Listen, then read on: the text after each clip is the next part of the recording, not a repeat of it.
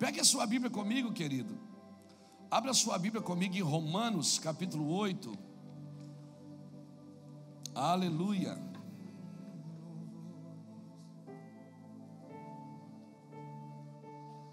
Romanos capítulo 8.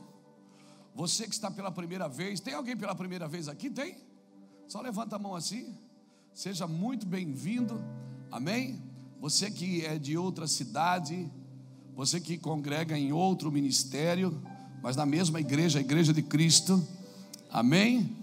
Está passeando na cidade, você que veio para espiar a terra. Uhum, terra boa. Olha, escuta o que Pedro Vaz Caminho escreveu na carta: a terra é boa, tudo que planta dá. Amém? Vamos lá. Foi Pedro Vaz Caminhos que escreveu, meu foi? Foi, Jacques, meu, tu não sabe? Meu Deus, se tu não sabe, nós estamos mortos. tu é o que mais sabe, se tu não sabe, nós estamos pegos. Aquele rapazinho que estava no navio das caravelas.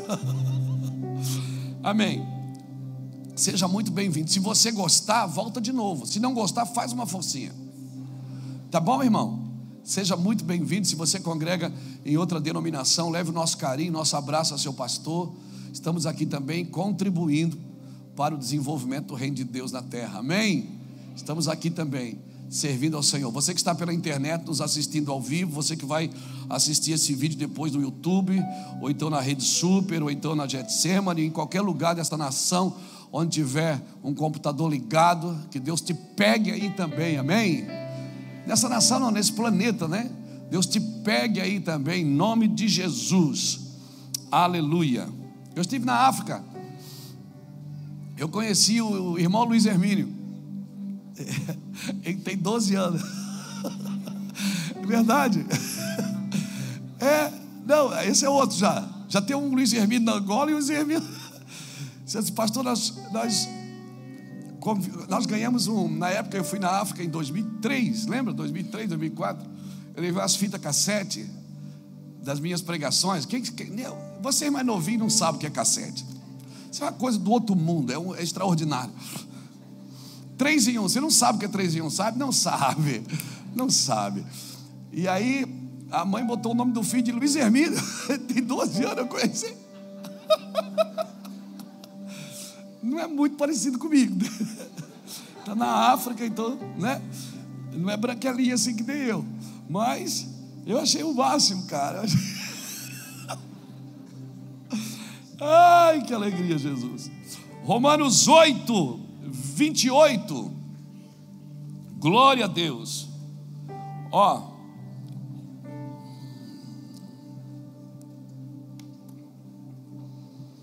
Diz assim, Romanos 8, 28. Sabemos que todas as coisas concorrem para o bem daqueles que amam a Deus, daqueles que são chamados segundo o seu propósito.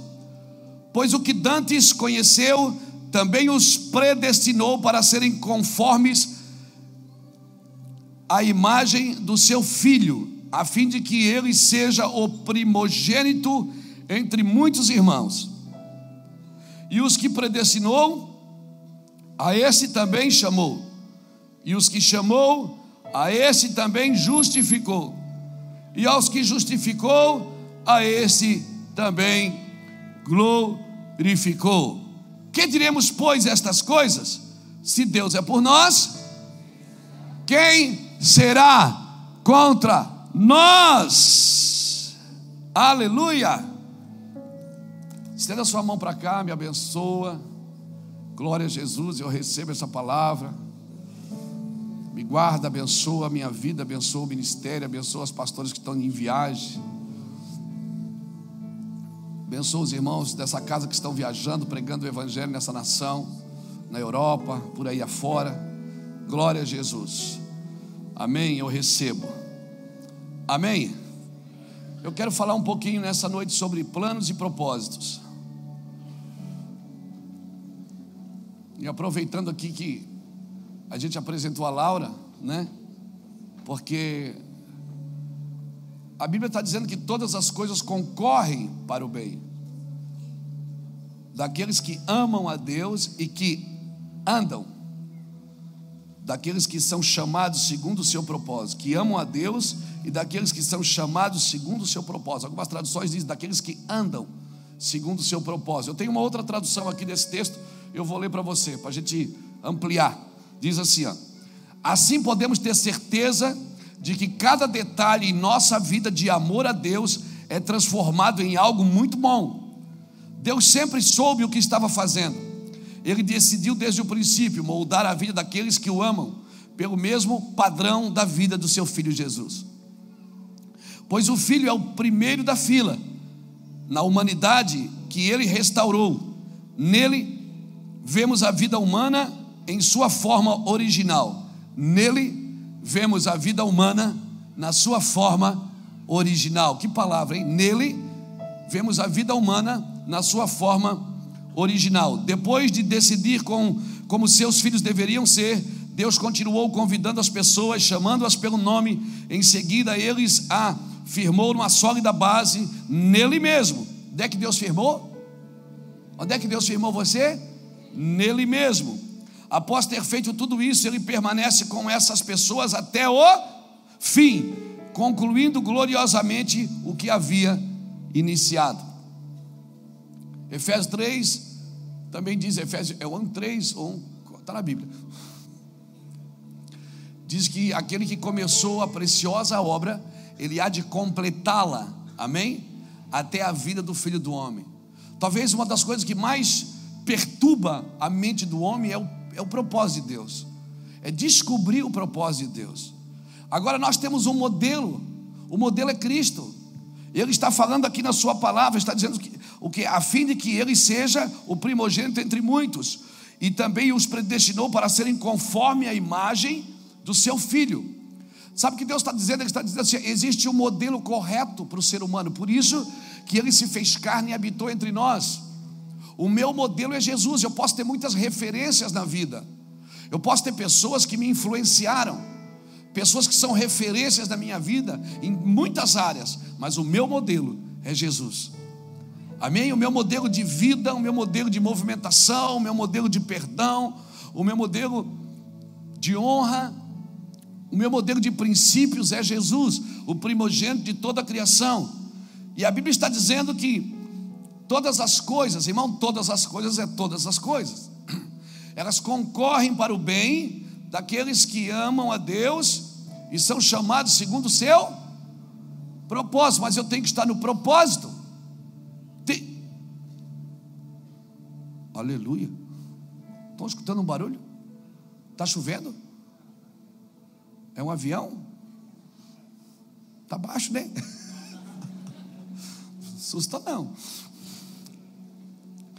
Todas as coisas concorrem para o bem, né? Dos que amam a Deus e andam segundo o seu propósito, que são chamados segundo o seu propósito. Ou seja, quando é que as coisas concorrem para o meu bem? Quando eu estou no propósito. Não pense se eu estar fora do propósito, as coisas vão concorrer para o bem, porque elas não vão. As coisas concorrem para o bem quando eu estou andando no propósito de Deus, daquilo que eu fui chamado, talvez seja o maior anseio da humanidade, é descobrir o seu propósito. O que Deus tem para mim já está criado, já está criado no Espírito, agora Ele vai desenvolver na minha vida. Ele vai desenvolver na minha vida. Deus tem um plano. Deus, Ele não foi traçando plano no caminho. Deus não foi improvisando. Deus não improvisa, Ele é exato, é conciso e preciso. Deus é exato, as coisas de Deus são exatas. Amém, queridos? E eu tenho um modelo dessa exatidão. O modelo é Jesus. Então eu deveria estudar a vida de Jesus, porque é exatamente a vida de Jesus que Ele quer me dar. Por isso Cristo morreu na cruz, para pegar a minha vida e para que eu viva a vida dele. Então Ele é o meu modelo. Então eu deveria estar estudando a vida de Jesus está vendo como Jesus se comportaria nisso. Eu li um livro há muitos anos atrás, que é, a, a, o tema do livro era assim: neste caso, o que faria Jesus? Neste caso, o que faria Jesus? O que faria Jesus na situação que você está vivendo? Como Jesus se comportaria? Porque ele é o meu modelo. Se ele é o meu modelo, eu tenho que seguir quem? O modelo. Ele é o gabarito, vamos dizer assim, do ser humano. Eu preciso, eu não, eu não estou perdido no mundo tentando adivinhar o que Deus quer. Eu não estou perdido no mundo tentando acertar o que Deus quer, dando tiro para todo lado para ver se eu acerto na vida. Não, Jesus é o modelo, então eu tenho que seguir a Cristo. Cristo é o meu modelo, o modelo está estabelecido. O modelo não é improvável, ele está estabelecido, amém? O modelo é Cristo. Se a Bíblia diz que Cristo se esvaziou de si mesmo, o que, é que eu tenho que fazer? É só olhar para o comportamento dos evangelhos. Como Cristo se comportava nos evangelhos. Qual era o comportamento de Cristo acerca de família, acerca de negócios, acerca de perdão, acerca de ministério, como Cristo honrava o Pai. Ele é o meu modelo, eu tenho um modelo. Deus me chamou para uma vida cristã, me jogou dentro de uma igreja, e agora eu fico pensando, e agora? Vamos ver o que o pastor Luiz diz, porque o que o pastor Luiz disser eu vou fazer. Não, tem um modelo, o modelo é Cristo, amém? Então todo o evangelho tem que apontar para um lugar só, para Cristo.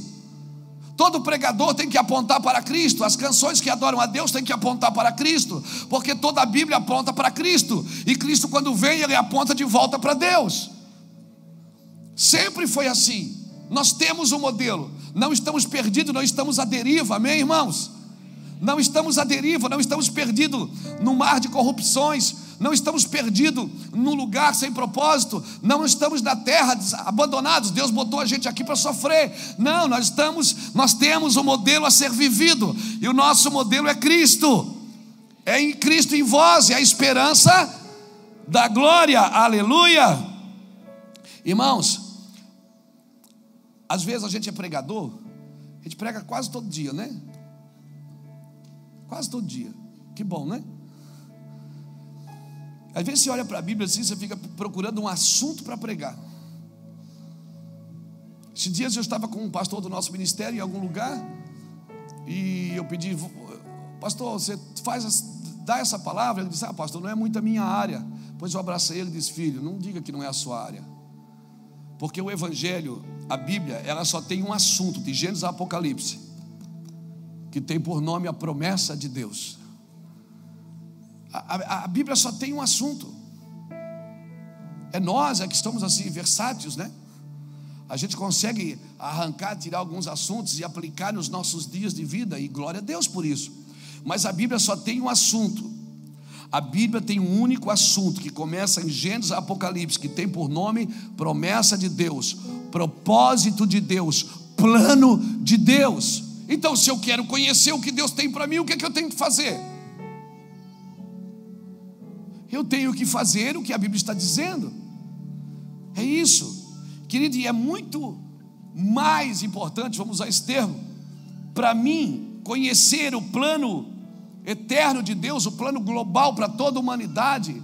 Se eu, eu não tenho que conhecer só o meu plano, eu não tenho que vir na igreja só atrás do meu projeto.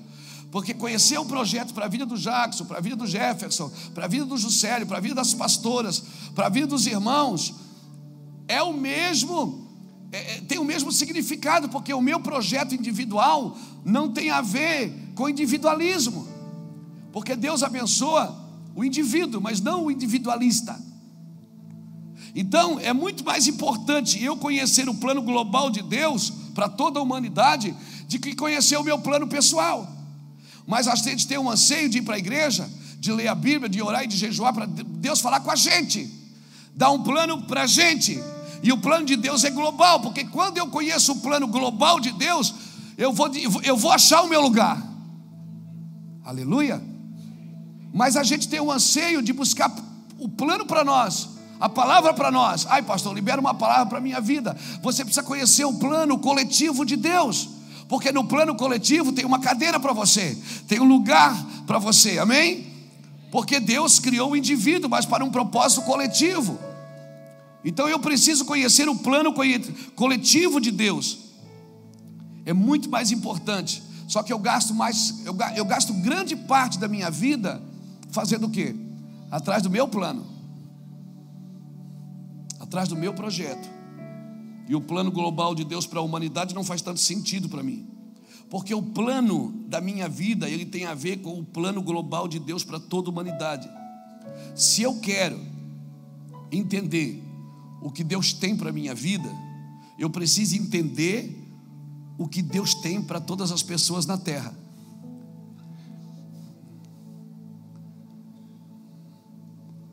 Você já pensou, você já pensou o que é que Deus quer fazer na terra? Qual é o plano original de Deus para toda a terra?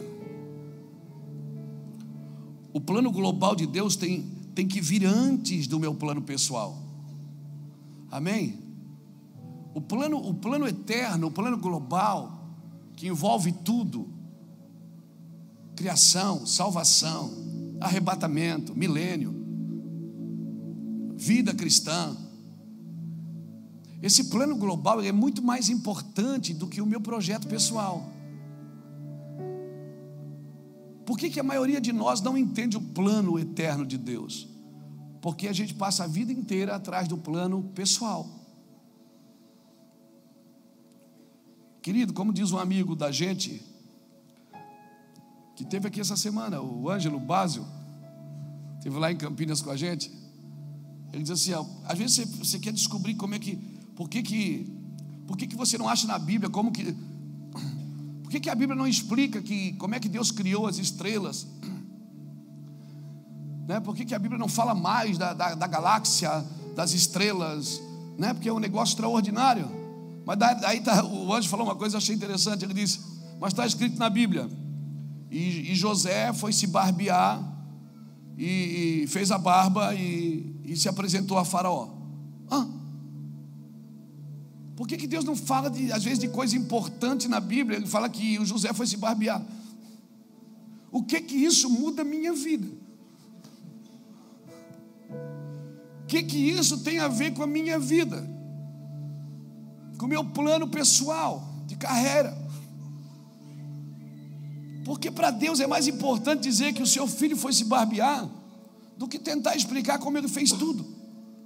Vai dar uma confusão danada. Porque para Deus a prioridade é a gente. E como Deus gostaria que a gente trabalhasse também com a prioridade, que Ele fosse a nossa prioridade, amém, irmãos? Que o Senhor fosse a nossa prioridade. O plano de Deus e o propósito de Deus são coisas distintas. O plano de Deus é o alvo final. Quando a gente diz assim, ou melhor, o propósito de Deus, qual é o propósito de Deus para a minha vida? é viver a eternidade com Ele, ok? Esse é o plano, esse é o propósito de Deus. Agora, para chegar no propósito, no resultado final, eu preciso do plano, e o plano é o que eu vivo dia a dia, amém? E no plano, eu posso me perder no plano e não chegar ao propósito final. Então eu tenho que aprender a viver. Agora, eu, se eu descubro o propósito final, qual é o propósito final de Deus? Abra comigo Gênesis capítulo 1, calma melhor, capítulo 12.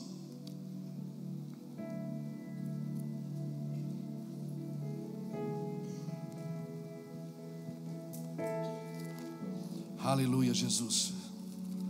Louvado é o teu nome. Gênesis capítulo 12.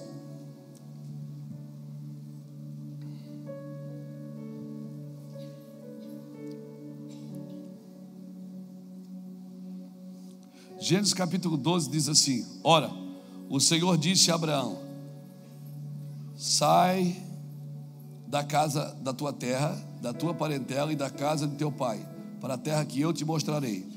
Farei de ti uma grande nação, te abençoarei e te engrandecerei o nome, e tu serás uma bênção. Abençoarei os que te abençoarem, e amaldiçoarei os que te amaldiçoarem, e em ti serão benditas quantas famílias? Quantas famílias da terra Deus quer abençoar?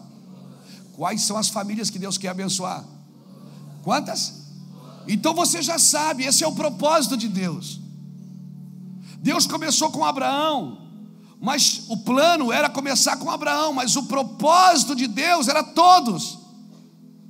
Tudo que Deus começa com você não pode parar em você, amém? Não pode. Se nós formos estudar as Escrituras, irmãos, de Gênesis capítulo 3 A Gênesis capítulo 12 tem dois mil anos de história. Você percebe que Deus não fala muita coisa de muita gente. Ele só vai dando nome e tal e vai arrumando tudo. Gênesis 3 a Gênesis 12, nove capítulos, fala de dois mil anos de história. Agora, de Gênesis 12 a Jesus, tem mais dois mil anos. Ou seja, você percebe que Deus tira o pé do acelerador e começa a explicar o plano. O plano de Deus para chegar no propósito de Deus. Você pode estragar o plano, amém? Você pode deturpar o plano. Tem um propósito. Amém, querido? Você crê que Deus tem um propósito na sua vida? Você crê nisso com todo o seu coração? Agora, pastor, como é que eu descubro o propósito? O propósito é o alvo final. Eu acabei de ler o propósito para você. O que é que Deus quer fazer? Abençoar quantas famílias da terra? Quantas? Esse é o propósito final. Então não é você que decide qual família vai para o céu e qual vai para o inferno? Deus quer abençoar todas as famílias da terra, mas Ele criou um plano para Abraão. E disse: Ó Abraão, sai da casa do teu pai, vai para uma terra que eu te mostrarei, eu te farei grande, engrandecerei o teu nome, e em ti serão benditas todas a família da terra. O Senhor estava dizendo o seguinte: o que eu vou começar aqui hoje não vai terminar. Aí a gente diz assim: abra lá nos evangelhos, Aí a gente começa em Mateus. O evangelho não começa em Mateus, o evangelho começa em Gênesis capítulo 12. Amém? O evangelho não começa lá em Jesus. O plano eterno de Deus não começa lá em Mateus, começa aqui em toda a Bíblia. Amém? Porque quando Deus queria abençoar todas as famílias através de Abraão, ele já estava dando o seu propósito. O evangelho não começou em Jesus, ele começou em Abraão. Por isso que Jesus disse: Abraão viu o meu dia e glorificou. Abraão entendeu o propósito. Demorou, mas entendeu. Tanto é que a Bíblia fala em Hebreus capítulo 11, versículo 8 em diante, que Abraão habitava na terra da sua peregrinação. A terra era dele, mas ele não construiu nada para ele, porque ele aguardava algo superior. E por que, que ele aguardava algo superior? Ele tinha entendimento que aquilo não era o fim das coisas, tinha coisas a mais para acontecer, amém, irmãos? Não é o fim das coisas. A Bíblia diz, depois você lê Hebreus capítulo 11, versículo 6 a 8, de 8 a 9, diz assim: que Abraão peregrinou com Isaac e Jacó na terra da sua peregrinação, ou seja, a terra era dele, Deus deu a terra para ele mas a Bíblia diz que ele habitava em tendas, porque ele esperava algo superior à cidade que descia do céu. Amém? Aonde Deus é o arquiteto e o fundador, a nova Jerusalém. Abraão esperava a eternidade também, embora Deus dê um pedaço de terra para ele, que está lá até hoje, Israel. Abraão ainda esperava a eternidade. E você está esperando a eternidade, o plano, o plano exato de Deus, o plano coletivo de Deus, o propósito de Deus é chegar na eternidade. Você está esperando isso? Ou nós viemos na igreja para Deus abençoar o nosso dia a dia? Vamos lá para Deus abençoar a minha semana? Não, querido. Esses três versículos explicam o propósito de Deus. Todas as famílias da terra serão abençoadas por meio de ti, Abraão por meio de um homem, abençoava toda a casa. Irmãos, nesta frase aqui que, você, que nós lemos, em ti serão benditas todas as famílias da terra. Nesta frase está contido o alvo final de Deus. Pronto. Eu já sei o que Deus quer. Deus quer as nações, Deus quer os povos, Deus quer as línguas. Amém? Aleluia. Então não pense que é perda de tempo alguém sair dessa cadeira aí e pregar o evangelho numa nação. Não, porque Deus pediu: em ti serão benditas todas as famílias da terra. Toda vez que eu aumento o raio de influência, eu estou cumprindo o propósito. Aleluia. Amém. A obra missionária não começou em Mateus. A obra missionária, a obra do ID não começou em Mateus. Jesus estava trazendo uma linguagem entendível ao homem. Ide por todo mundo e pregai o evangelho a toda criatura. ir por todo mundo, você pode ir ali no Cordeiro, você pode ir ali na Itaipava, como você pode ir lá na África, no Japão, é todo mundo, irmão, é o mundo todo, amém? Amém? É onde você está, é onde você trabalha, é onde você vive. E aí a gente diz assim: ah, mas eu estou esperando Deus me abençoar. Agora, eu tenho noção do que Deus chama realmente de bênção? O que é, que é bênção para mim? Pastor, me abençoa. É a palavra que eu mais ouço. Pastor, põe a mão em mim me abençoa. Ora comigo e me abençoa. Aham. Uhum. Espera. Deixa eu te falar uma coisa.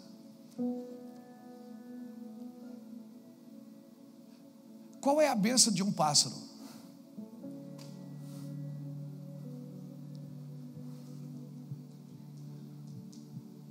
Deus precisa abençoar um pássaro? Ou é o pássaro que precisa entrar na bênção que Deus já deu? Qual é a bênção de um peixe? Deus precisa abençoar um peixe? Ou ele precisa entrar na bênção que Deus já deu? Ei, escute, Deus não precisa abençoar o homem. Isso vai bater em mim na internet, é doidado, mas deixa eu falar. Deus não precisa abençoar o homem, é o homem que precisa entrar na bênção de Deus. Porque a bênção de Deus já foi dita. Em ti serão benditas todas as famílias da terra. Você já está debaixo da bênção, querido. A bênção já foi liberada, é que a gente é redundante. Se a gente não sentiu, não vale. Eu não estou anulando manifestações, eu não estou anulando bênção. Vem aqui, eu vou abençoar você. Mas não vamos deixar de ser redundantes, vamos entrar. Um pássaro, quando ele voa, ele está entrando na bênção que Deus deu para ele. Um peixe, quando nada, ele está entrando na bênção que Deus deu para ele, porque é uma bênção natural. Amém? Amém? Ele me abençoou, Efésios 1,3, ele me abençoou com toda a sorte de bênção existentes nas regiões celestiais em? Em? Em Cristo. Então, Eliel, se eu estou em Cristo, quantas bênçãos eu tenho? Se eu estou em Cristo, quantas bênçãos eu tenho? Ele me abençoou, artigo definido, já aconteceu. Ele me abençoou com quantas? Toda sorte de bênção. Aonde? Resistentes, existentes aonde? Nas regiões celestiais. Em Cristo. Onde é que está a bênção? Eu tenho que pegar, eu tenho que entrar nela. Aleluia! Tira um peixe da água, ele perde a sua bênção. E por isso ele morre. Prende um pássaro, ele perdeu a bênção. Porque ele está fora da sua posição de ser abençoado. Por que, que Adão se escondeu quando Deus entrou? E Deus perguntou: Onde você está? Deus estava dizendo: Por que, que você saiu da bênção? Você não foi, não foi o diabo que entrou, foi a bênção que você saiu. Você saiu da bênção.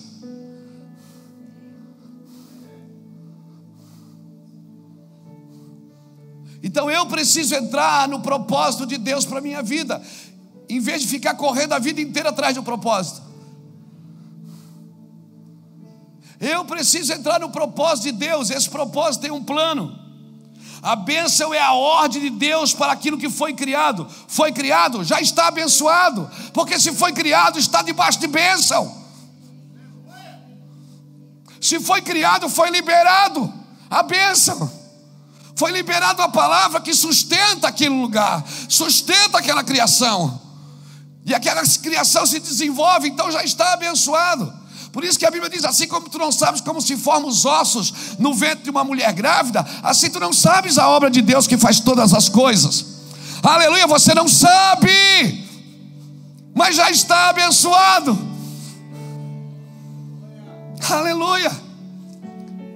Por quê? Porque quando a palavra é liberada, ela já abençoa. Quando Deus disse haja luz e houve luz, já está abençoado.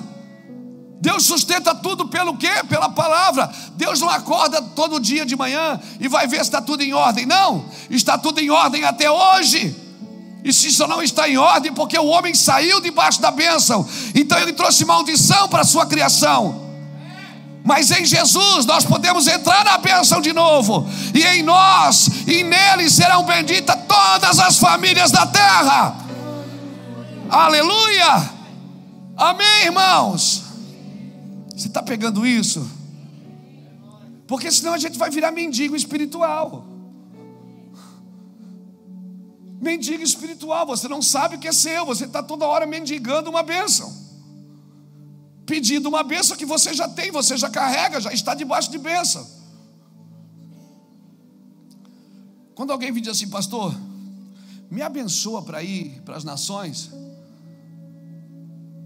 o que nós fazemos mesmo é liberar, enviar, porque bênção já tem. Porque essa é a bênção do homem. Assim como nadar é a bênção de um peixe, assim como voar é a bênção de um pássaro, pregar o Evangelho, ir por todo mundo, falar do amor de Cristo é a bênção do homem. Aleluia. Então, quer, quer, quer que a depressão vá embora? Quer que a frustração vá embora? Quer que a tristeza vá embora? Comece a entrar no lugar que você foi chamado para estar entra debaixo da bênção. Não é a bênção. Não é, não é você que vai receber a bênção, é a bênção que vai receber você. Porque a palavra já foi dita. Se eu já sei o que a palavra foi dita, eu preciso entrar no lugar dela. Eu preciso entrar ali. Você não precisa pedir bênção para fazer algo. Você precisa entrar na bênção que você nasceu para fazer. Você já viu quando as coisas ficam leves quando você está fazendo a vontade de, a perfeita vontade de Deus que você foi chamado para fazer? Já viu? Não é assim? Por quê? Porque você entrou no seu propósito, você entrou no propósito, você entendeu o plano para chegar no propósito.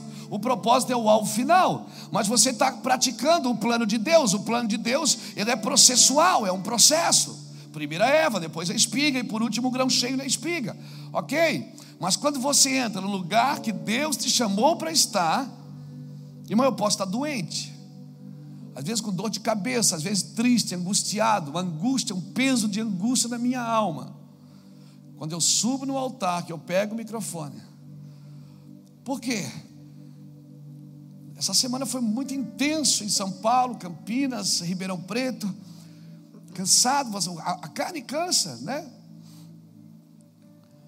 Duas reuniões, uma de manhã, uma noite, aquela montoeira de gente. E todo mundo quer 10 minutos. Acaba o culto, tem gente que quer oração especial, porque quer uma bênção. Ele não entendeu que ele estava duas horas ouvindo palavras de bênção, ele só precisava entrar e dizer: Meu. Está pegando isso, querido? Pastor, você não quer orar pelas pessoas? Não, eu queria que as pessoas entendessem que elas não precisavam botar a cabeça mais debaixo da mão de, de ninguém. Só quando elas estivessem mesmo precisando muito, tivessem sem destino, sem. Então me ajuda, ajuda, entenda isso. Uma coisa não substitui a outra. Amém? A igreja ficou muito pedinte. Muito pedinte. Nós precisamos entender isso, porque nós precisamos crescer no lugar que Deus preparou para nós. Se nós entendermos o plano de Deus, irmãos, o plano, Aí o que, é que acontece? Eu já sei o propósito. O propósito é lá. Você já viu que Deus mostra primeiro o propósito? Deus nunca mostra o plano.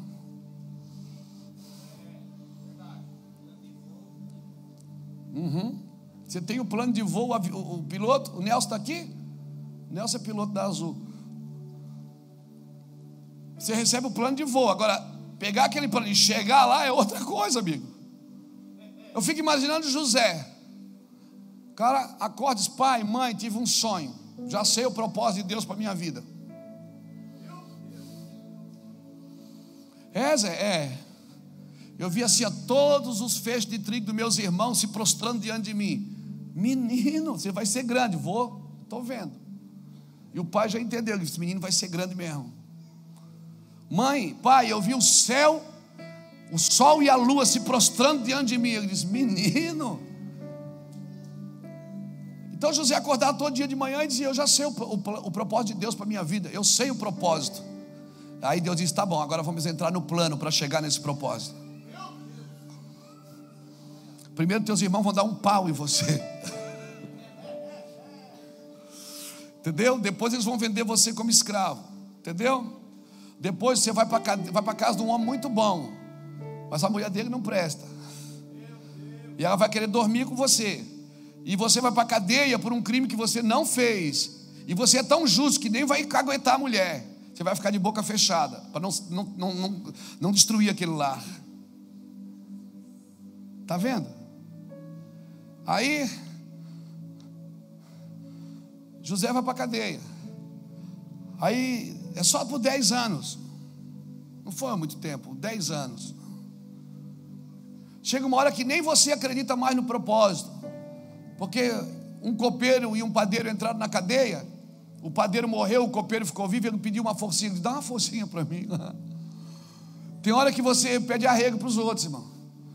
Nem você acredita mais no que Deus te disse. É verdade, você diz, olha, olha me ajuda aqui, rapaz, está difícil, eu não, eu não consigo entender. Escuta, se você já tem o propósito, você sabe, todas as coisas vão competir para o bem daqueles que amam a Deus e andam segundo o seu propósito. Se você tem um propósito, mira bem, dá no meio, pim, e todas as coisas, o que te empurrar para cima, para baixo, para o lado, o que te ferir, o que te ofendeu, o que te machucar, o que te derrubar, Ei, todas as coisas vai competir para tirar o melhor de você. Se você está no plano de Deus, tudo vai competir para tirar o melhor de você. Deus vai chegar com você no final, Ele está com você até no final. Sabe o que eu aprendi? Que Deus não diz: Ó Luiz, está aqui o plano de voo, pega e vai. Não, Ele diz: Vamos junto. Eu estarei com você todos os dias da sua vida até a consumação dos séculos. Aleluia. Aleluia! Quem aqui tem dia mal? Mas o propósito não mudou. Quem aqui. Não sei se eu pergunto. Quem aqui já se perdeu no caminho? Aleluia! Glória a Deus! Mas eu quero dizer que o propósito não mudou.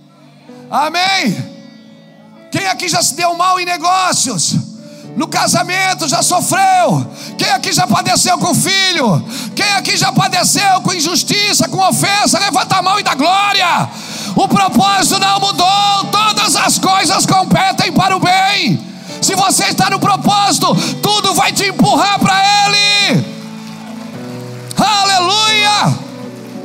Glória a Jesus!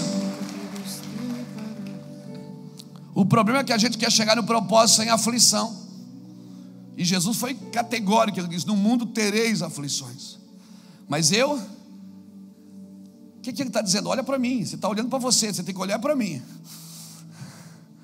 Olha para mim, eu venci o mundo. Ele está dizendo: Eu sou o modelo que você deve seguir. Sim, eu venci o mundo. Porque se você não tem aflição no plano, no propósito, no, no projeto, até chegar no propósito, ei, eu vou te falar uma coisa, querido. Se você não tiver aflição, tiver tudo bem, você vai militar nas suas causas próprias.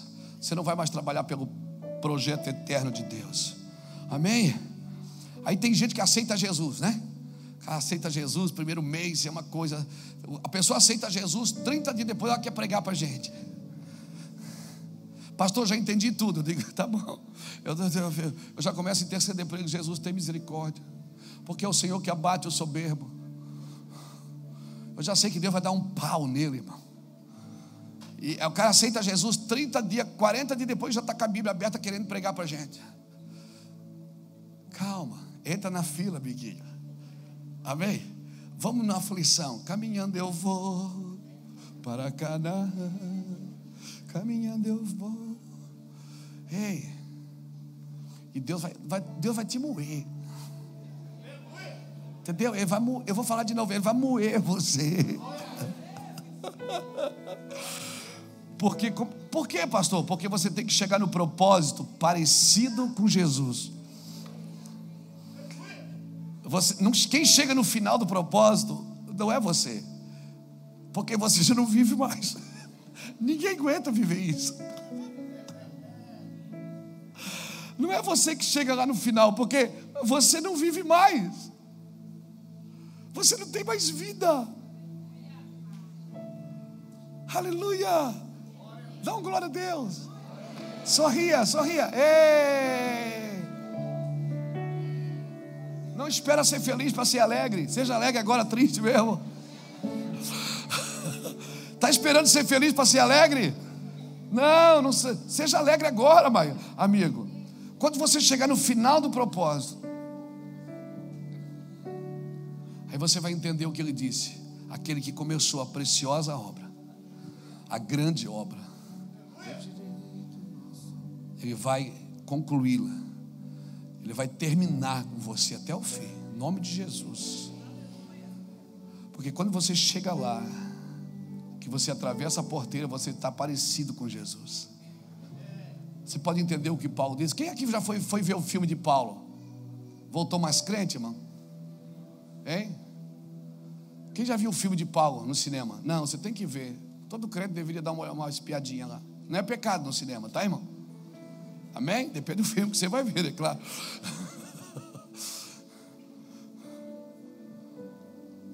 Irmãos, a gente consegue entender, porque se você não passar algumas coisas na vida, você não vai entender que tudo contribui. Mas só contribui se você estiver no propósito de Deus. O que te tira do propósito não contribui. O que tira, o que muda o plano Aviões se chocam no ar porque mudou o plano. Nós não podemos mexer nisso, é o Senhor que organiza a gente. Irmão, e hoje, sabe por que eu estou falando isso? Também, porque nós estamos na geração das ideias. Irmão, nós nunca vivemos numa geração com tantas ideias. Todo mundo tem ideia, tem ou não tem? Quem aqui acorda de manhã com uma ideia nova? Nós nunca tivemos uma geração com tantas ideias, mas nunca tivemos também uma geração com tão falta de direção. Tem tantas ideias, mas não tem direção para elas. E a gente fica perdido nas ideias. É tanta ideia que a, parece que a gente perdeu a direção. Não, querido. Esse é o momento de a gente consultar o Senhor e dizer: Senhor, isso que eu estou vivendo está contribuindo? Ou foi, ou foi uma coisa que eu gerei e está me roubando de você? Porque, Senhor, se é o Senhor que está fazendo isso, glorificado e exaltado seja o teu nome. Mas se isso não vai me levar a lugar nenhum, Senhor, foi uma porta que eu abri, foi uma janela que eu abri, foi uma coisa que eu falei, foi alguma coisa que eu peguei, foi alguma coisa que eu toquei, foi alguma coisa que eu disse Senhor, me tira desse ambiente e me leva de volta para o teu propósito. Porque no teu propósito, os planos do Senhor são perfeitos. Eu sei os planos que eu tenho para vós. Jeremias 29, 7. Eu sei os planos, planos de paz e não de mal. Para vos dar. Não, Jeremias não, não é Jeremias 29, 7. Está na Bíblia. Estou precisando dormir. Eu sei os planos que eu tenho para vós, planos de paz e não de, de, de mal, para vos dar uma esperança e um futuro. Então orareis e os ouvirei. Se chegarão a mim e eu os receberei, se chegarem de todo o vosso coração. Eu sei os planos que eu tenho. Irmão, numa sociedade que ela perde a capacidade de enxergar o óbvio, é uma sociedade que não vai viver o evangelho da cruz. Uma sociedade que perde a cruz de vista, perde o céu de vista. Amém, querido? É uma sociedade que não vai viver, não vai viver a cruz de Cristo. Vai viver um evangelho mais leve, que não vai ter o mesmo efeito. Que vai abençoar você todo domingo, tem uma benção nova. Alguém vai vir e vai dizer: Eu vim aqui para abençoar e, e eu quero dizer que a benção da palavra você já recebeu. Quando a palavra ela está ecoando dentro de você, você é um abençoado. Amém? E até aquilo que o inimigo pensa que é laço na sua vida, Deus transforma em bênção. Deus transforma em bênção? É. Pega lá, 1 Samuel capítulo 18.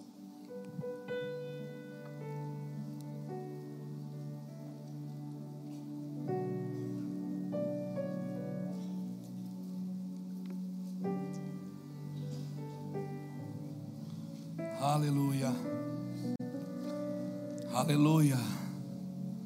Aleluia. Aleluia. Glória a Deus. Tem aleluia aí, gente? Aleluia. Você está aleluiado? Glória a Jesus. 1 Samuel capítulo 18. Que história extraordinária. 1 Samuel capítulo 18. E o versículo de número 17. Eu vou ler um textinho meio grande aqui. Diz assim: Disse Saúl a Davi: Aqui está Merabe, minha filha mais velha, eu darei a ti por mulher, tão somente se meu filho ser valente e guerreie as guerras do Senhor. Pois Saúl dizia consigo: Olha, olha maquiavélico aqui. Não seja contra ele a minha mão, mas sim a dos filisteus. Você está entendendo? Saul começou a ficar com medo de Davi e ele estava armando cilada para Davi cair. Ele disse assim: se você guerrear as guerras do Senhor, eu te dou a minha filha mais velha, Merabe. Ei, Merabe, Merabe. Aí o que, que acontece? Aham. Uhum.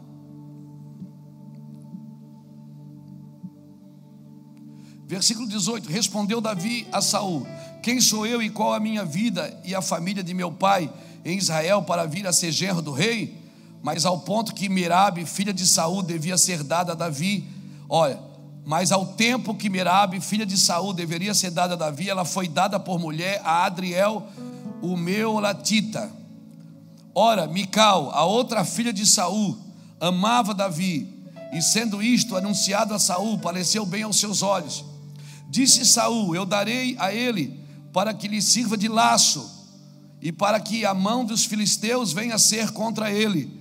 Pelo que Saul disse a Davi: Com a outra serás hoje meu genro. Você está entendendo a tramóia aqui?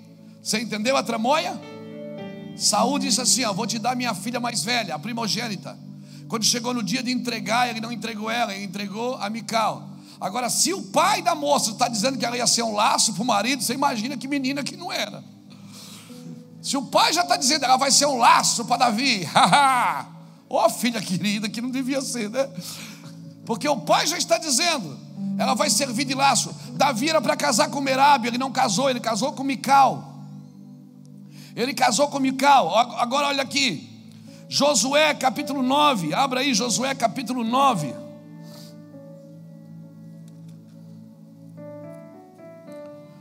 Josué capítulo 9. Pegou?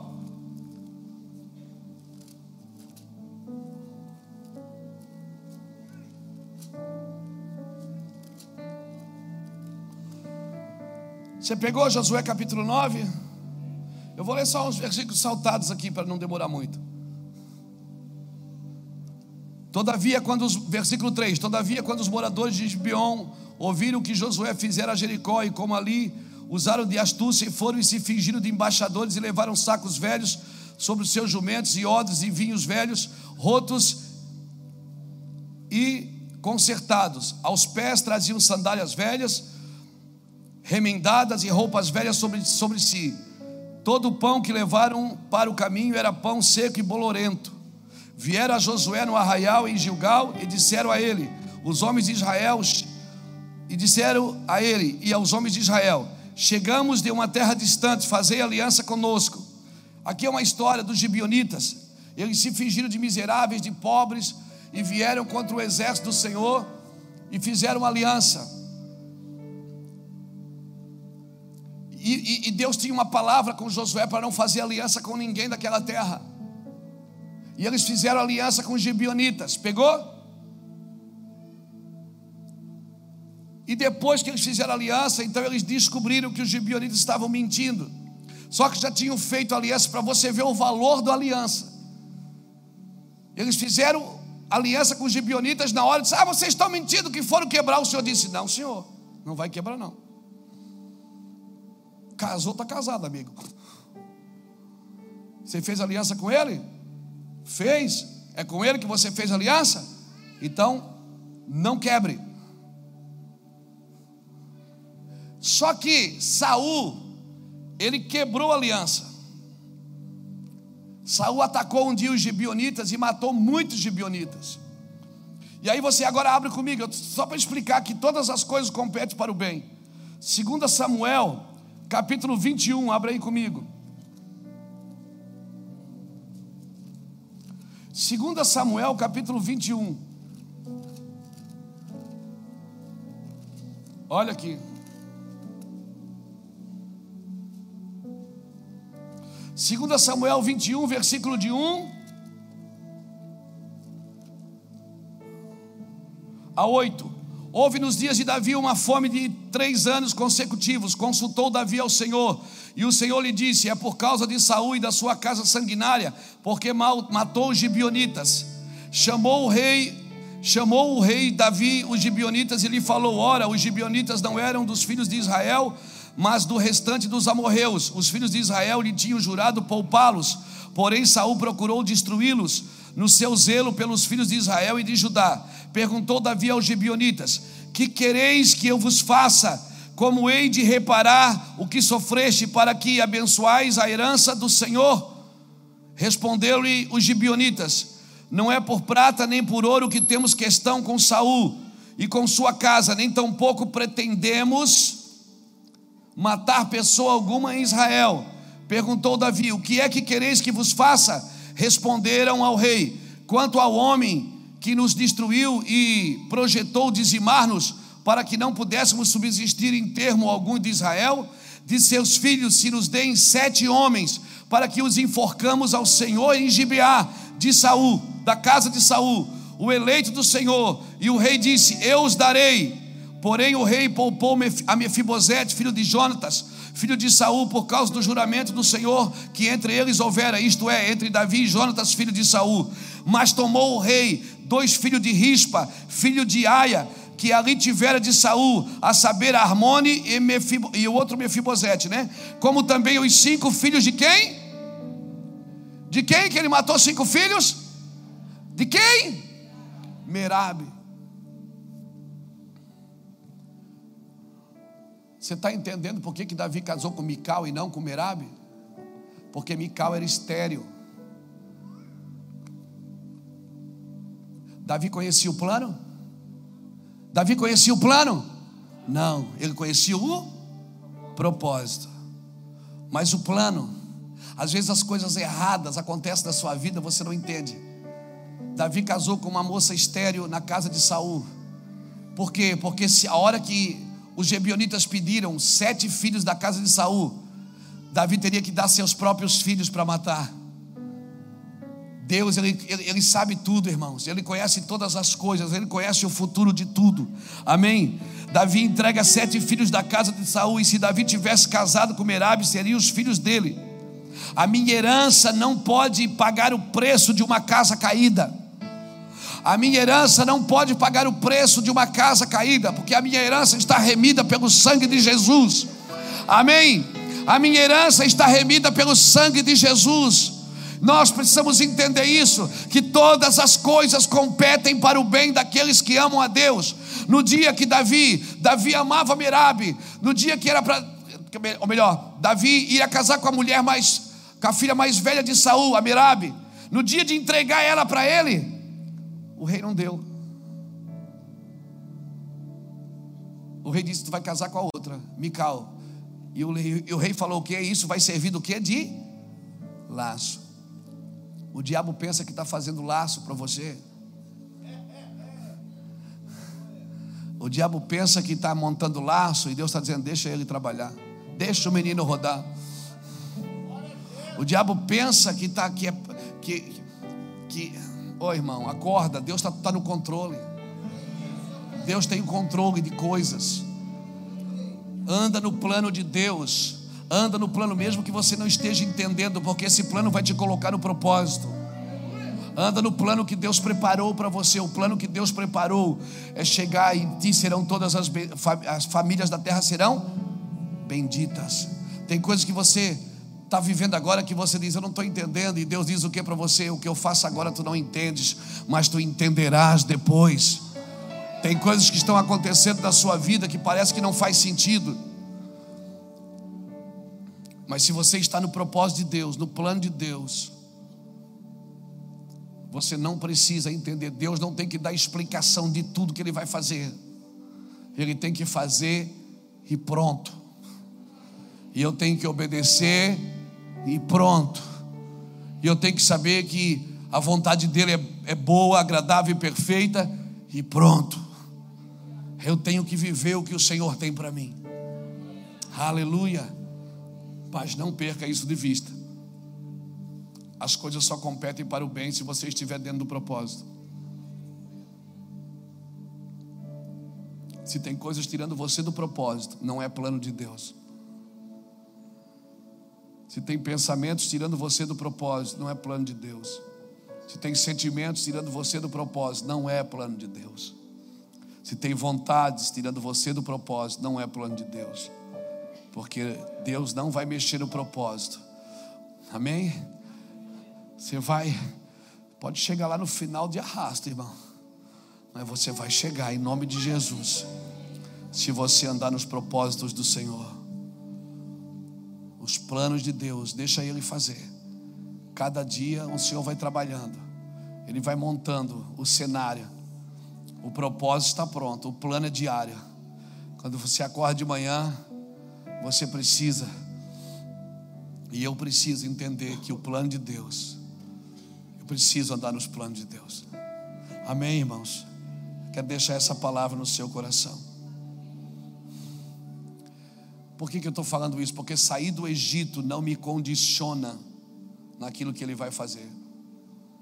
Só sair do. Ah, agora eu saí do Egito, pastor, estou na igreja. Tá.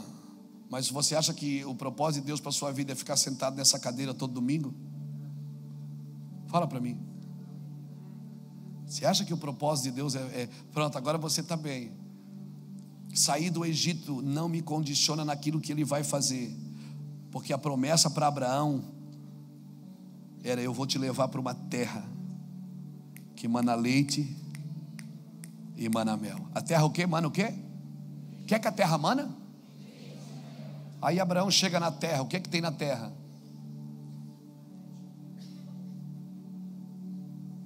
Deus acabou de falar com ele: Eu vou te levar para uma terra que mana leite e mana mel. Quando Abraão chega na terra, o que é que tem na terra? Fome. Ô Senhor, não brinca, não brinca assim. O Senhor me trouxe para cá, o Senhor disse que ia ter leite e mel. Chega aqui, tem. A terra nunca vai te dar nada, querida. É você que vai dar para ela. Abra a sua Bíblia, a sua Bíblia comigo para a gente ir embora feliz. Cântico dos Cânticos, capítulo 2. Aleluia.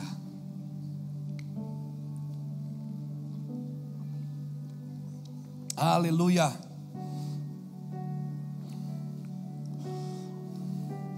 Eu não quero só sair do mundo, ficar sentado na igreja esperando Jesus voltar. Não, eu quero, eu quero trabalhar por aquilo que eu fui chamado. Eu fui chamado para isso. Aleluia. Eu estou gastando a minha vida naquilo que eu fui chamado. Amém? Amém? Amém, irmãos?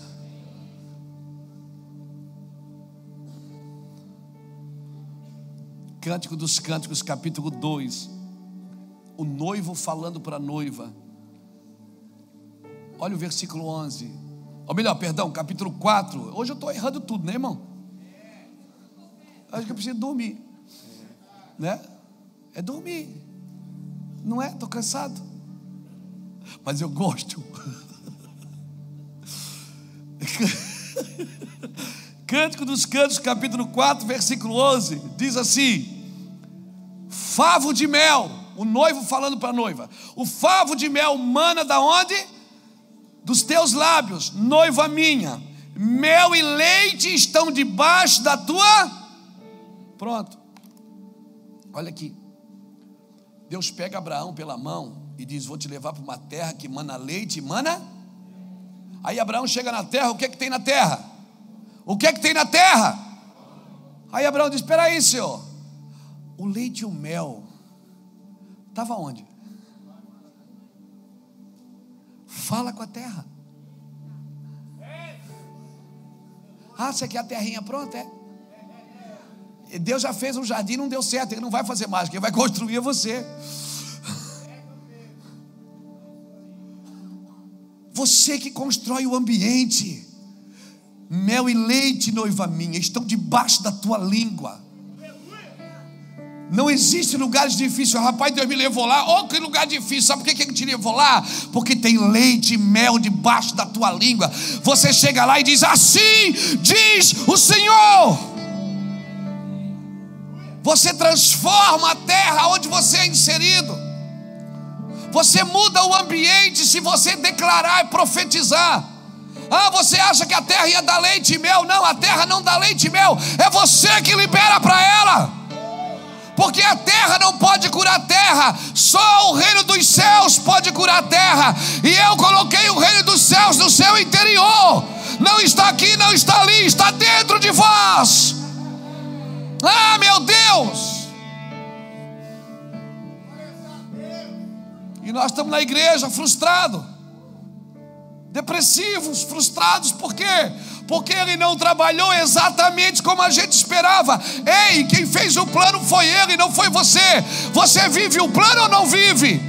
Tá, onde é que é? Eu quero ir. Não, você vai construindo com a sua boca. Você vai dizendo: Filhos, vocês serão abençoados. Meninos, vocês serão abençoados. Mas peraí, o senhor não acabou de dizer que já está tudo abençoado? Não, mas você vai liberando bênção porque a criação caiu em Adão. À medida que você foi salvo por Jesus, você foi salvo, a terra produzia espinhos e abrolhos. Mas agora, quando chega um cidadão do reino de Deus, um filho, um santo de Deus, ele abre a boca naquela empresa, abre a boca naquela cidade, abre a boca naquele ambiente, ele transforma os lugares aonde ele está. Ai, alguém precisa entender isso. E parar de reclamar Vamos profetizar, vamos abrir a boca, vamos declarar. Ah. Eu, eu quero pedir uma coisa para você. Posso pedir uma coisa para você? Não fala mais mal do Brasil, por favor. Não fala. Notícia ruim, você diz, cala a boca. Eu declaro nação eleita, nação abençoada filhos de filhos santos de Deus. Eu declaro que o Brasil é celeiro de missões. Eu declaro, eu abro a boca sobre essa nação aonde eu vou. Toda vez que eu desço num avião para pregar em alguma cidade, nem chego na igreja, já vou andando dizendo: Deus, eu abençoo essa terra. Essa terra é tua. Essa terra foi criada pelo Senhor. Eu trago à existência aquilo que não existe pela tua palavra. Pela tua palavra nós trazemos à existência aquilo que não existe. Pela tua palavra nós reposicionamos a criação. Eu sei que todas as coisas cooperam para o bem daqueles que amam a Deus e andam e andam e foram chamado segundo o seu propósito. O meu Deus, o seu Deus, Ele não mandou você procurar um lugar abençoado, Ele disse: é tu uma bênção. Quando você chega no lugar, você abençoa, você abre a boca e declara.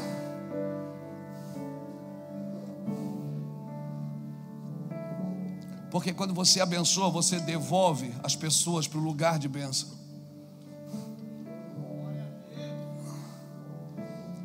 As pessoas correm atrás de bênção porque o lugar não está abençoado. Se nós abençoarmos o território, tudo que nascer ali vai ser abençoado, irmão. Você já se perguntou por que, que a arca de Deus mata? usar e abençoa Obed-Edom. A mesma arca matou um homem e abençoou o outro. Será que o problema estava nela? Ou estava em quem estava conduzindo?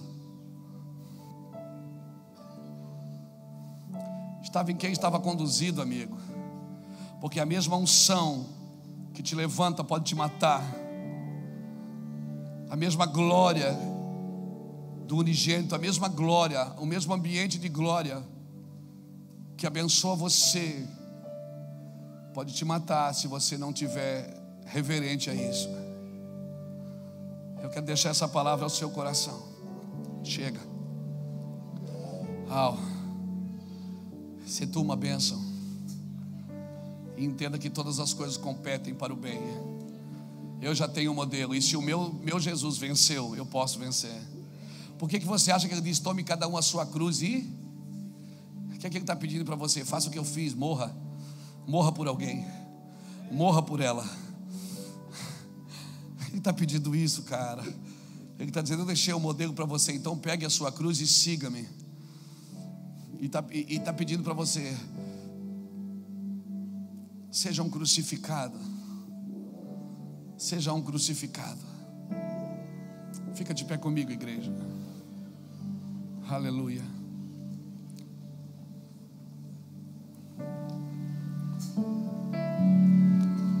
Aleluia. Glória a Jesus.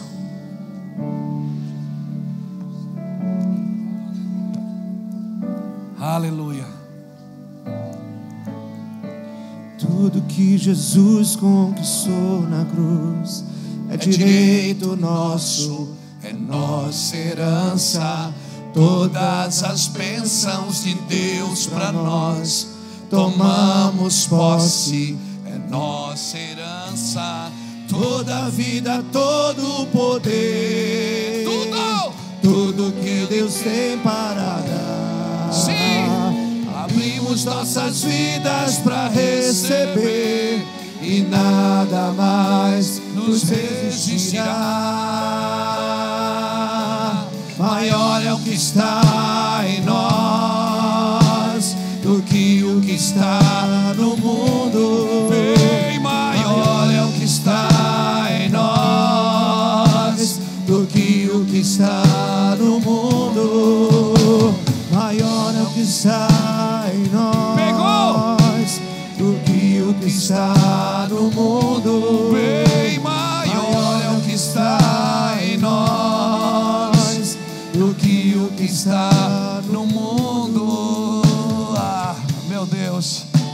Essa verdade ela tem que estar impressa no seu coração. Essa verdade tem que estar impressa no seu coração. Ah, Reuel, canta isso de novo. Tudo que ele conquistou na cruz é direito nosso, é nossa herança. Tudo que Jesus conquistou na cruz é direito nosso, é nossa herança. Toda a vida, todas de Deus para nós,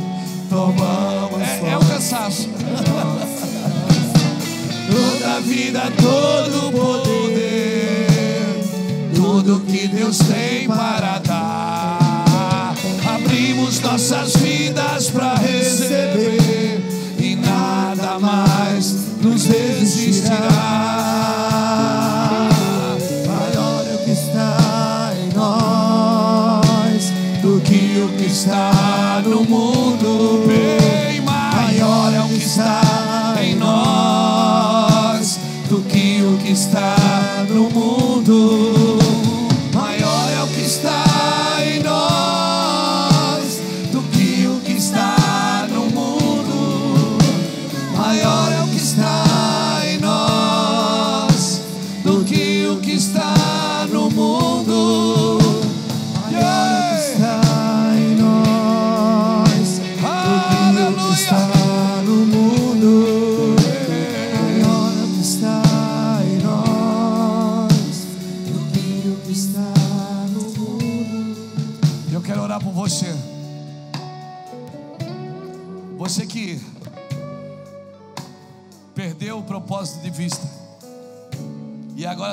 virando aí nos 30 para entender o plano.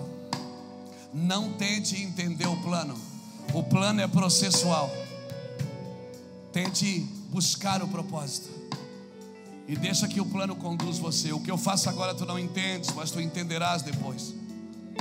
E você vai entender que todas as coisas competem para o bem daqueles que amam a Deus e andam. E foram chamados segundo o seu propósito. Você vai entender que os dias de dores, eles são válvulas prepulsoras que te empurram para perto do Senhor. Os dias de perdas, os dias de sofrimento, as aflições. Ele, ele falou: No mundo tereis aflições. Então, tire os seus olhos do mundo e coloque os seus olhos no, no projeto de Deus, no propósito de Deus, porque o propósito de Deus é eterno.